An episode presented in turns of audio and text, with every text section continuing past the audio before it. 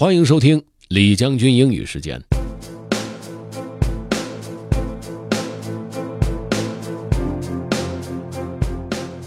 今天和大家分享的内容来自于一篇名字叫做《What's the most loving thing you can do》的文章。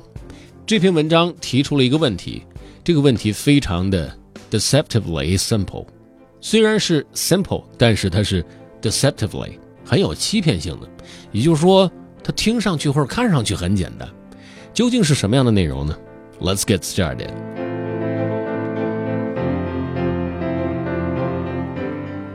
What's the most loving thing you can do? By Leo Babauta. The question I've been asking myself lately before I do anything is a deceptively simple one. What's the most loving thing you can do in this situation?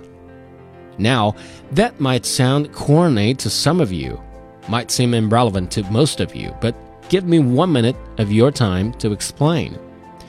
I've been experimenting for a while with letting go, not running when I have uncertainty, fear, discomfort, not acting on my fears or frustrations, not letting these things drive me, but sitting still with them instead and facing them with courage. That's wonderful, but what if you actually need to act? You could sit still all day, but then you'd never help anyone, never create anything, never do anything. So, there's a need to not act, to sit still, and there's a need to act. How do we determine which is which? By asking that question, what's the most loving thing you can do in this situation? When you're about to take an action, including running away, going away from uncertainty to comfort, procrastinating, going to distractions or comfort food, stop and sit still. Turn inward and see if fear or stress is coming up. See if you are feeling uncertainty and wanting to copy by getting control.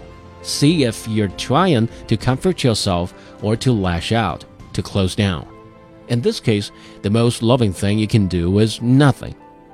The most loving thing you can do for yourself and others is to sit still. Face the fear and uncertainty, not act out wanting to control these emotions, wanting to comfort yourself. But in other cases, you want to take action, doing your work, for example, could be something that helps you or your team or the world. Taking care of someone, talking to them, being there for them, serving them, those can be very helpful things to do. In these cases, acting to help yourself or someone else is the most loving thing you can do. If I'm going to read with my kid, take a walk with my wife, clean the kitchen for my family, write a book for my readers, these are loving acts. Each time I'm about to act, the best thing I can do is to ask that question What's the most loving thing you can do in this situation? I might not always remember, but when I do, it is always a helpful question. 在我看来，作者要表达的意思无非就是大丈夫有所为，有所不为。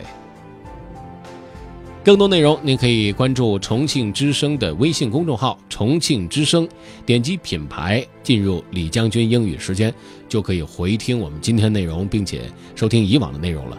另外呢，你可以在喜马拉雅 FM 上面搜索“李将军”，就可以找到我了。OK，that's all for today. Thanks for listening. This is General Lee，李将军。下期见。